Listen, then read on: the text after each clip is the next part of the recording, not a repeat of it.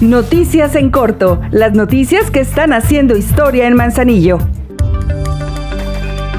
La presidenta Grisela Martínez anunció que en el marco del Carnaval Manzanillo 2023 Vive la Magia, que se realizará del 9 al 12 de febrero, se realizarán grandes eventos gratuitos en los que se presentarán el jueves 9 de febrero el Circo Dragón, el viernes 10 María León, el sábado 11 Jimena Sariñana y el domingo 12 de febrero Edwin Luna y la Tracalosa de Monterrey.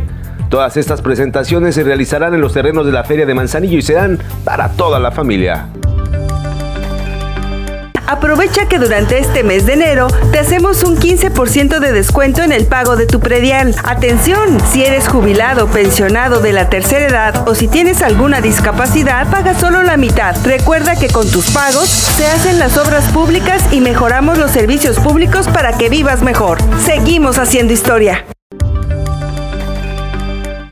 Con 2.747 pasajeros y 1.279 tripulantes, el crucero Royal Princess, la mañana de este martes, hizo su arribo al puerto manzanillense como parte de la temporada de visita de cruceros 2022-2023.